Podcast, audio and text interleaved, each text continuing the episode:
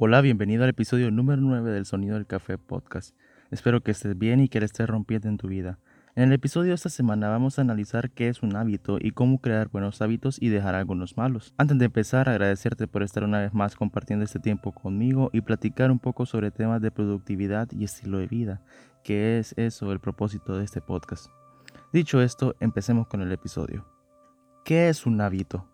Bien, los hábitos son pequeñas tareas o comportamientos que repetimos diariamente o con constancia. Muchas veces estos hábitos no llegan a suceder si no tenemos una rutina y un proceso que te mantengan enfocado y alineado con tus objetivos, si no vas a fallar una y otra vez. Alrededor de un 45% de lo que hacemos a diario son hábitos. Cuando vas a la universidad y te levantas a las 5 de la mañana todos los días, o al menos los días que vas a clases, estás creando un hábito, porque aunque se podría considerar como un hábito obligatorio, no, bueno, no sé si te ha pasado, al menos a mí sí, que muchas veces nos levantamos sin necesidad de una alarma. También que al levantarte te tomas tu taza de café todos los días. Estás creando un hábito, pues cuando no tomas café, tu cuerpo inconscientemente te lo pide durante el día, aunque no lo notemos. Así que es fácil ver que los hábitos determinan en gran medida nuestra vida. Pero entonces, ¿cómo se crea un hábito? Un hábito se aprende, se forma como resultado de una acción que repetís frecuentemente y que se ve reforzada por una consecuencia positiva la mayoría de las veces. La formación psicológica de los hábitos es un proceso de aprendizaje que consta de tres factores. Primero, estímulo activador. Eso quiere decir algo que te motive a hacer habitual alguna acción. Si quieres tener el hábito de salir a correr o hacer ejercicio es por un motivo, ya sea adelgazar o tonificar tu cuerpo, lo que sea, tiene que tener un motivo. Acción. ¿Qué vamos a hacer para alcanzar la meta de adelgazar o estar saludables? ¿Vamos a quedarnos a dormir toda la mañana o vamos a salir a correr aunque sea 30 minutos? Esta clase de decisiones conforman la acción que vamos a tomar y en base a la acción nuestros hábitos serán en beneficio de lo que queremos. Y por último, recompensa. Es la ganancia de nuestra motivación y por ende nuestras acciones. Como recompensa vamos a tener por lo que trabajamos y tendremos un nuevo hábito que traerá beneficio físico y emocional. Algunos errores que cometemos. Es vital no caer en la acción de crear un hábito, pues si una semana caemos y no cumplimos una meta o un hábito, volveremos a caer a los malos hábitos o no vamos a lograr nada. Este año ha sido muy pesado, complicado y no esperábamos que todas estas circunstancias cambiaran nuestras vidas, pero debemos ver el lado positivo de todo lo malo. Tenemos mucho tiempo en nuestras casas, no tenemos distracciones de las habituales y es un buen momento para cultivar un hábito en todo ese tiempo libre. Obviamente, algunos siguen trabajando desde casa, estudiando o tienen otras cosas que hacer, pero si dedicamos unos 15 minutos a hacer una acción varias veces a la semana, estaremos creando un hábito. Una forma de ser más efectivos al momento de crear un hábito es ponernos recordatorios y avisos. De nada sirve escribir nuestras metas si luego en el día a día no nos acordamos de hacerlo. Poner alarmas y avisos, así poco a poco vas a ir creando hábitos para el bien tuyo y el de los demás. Quiero contarte una experiencia personal y no es por presumir, claro está. Llevo 8 meses sin tomar refrescos de botella. Lo empecé a hacer debido a mi estado de salud, pues había llegado a un punto donde al practicar algún deporte mi corazón no aguantaba y sentía un dolor horrible.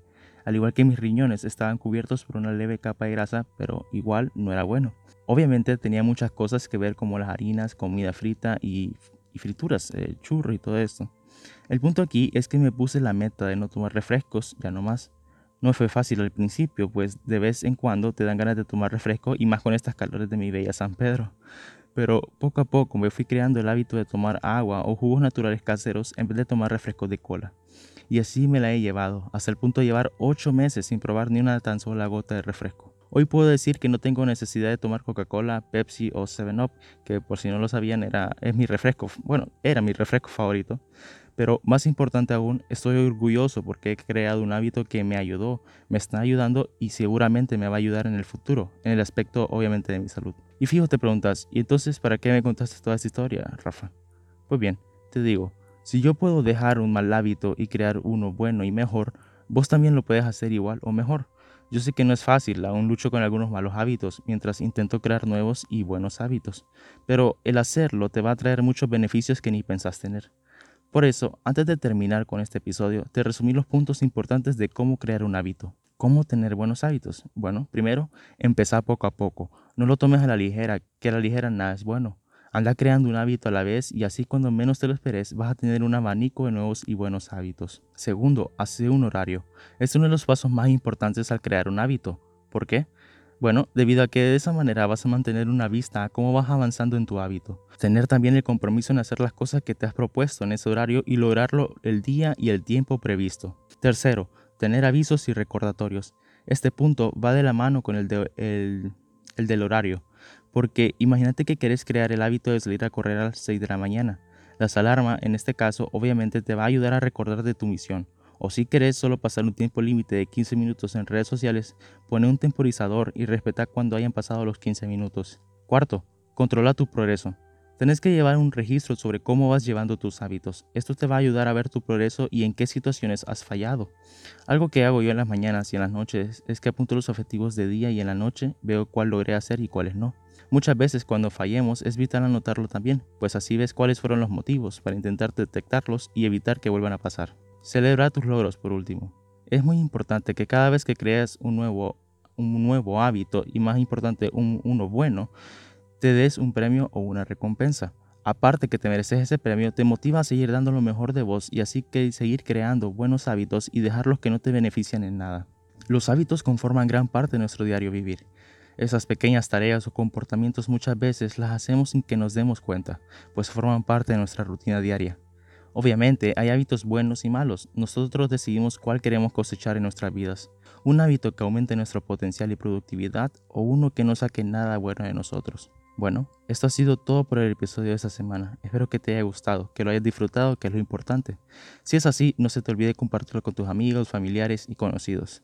Agradezco si escuchas todos y cada uno de los episodios. Te doy las gracias de corazón, de verdad.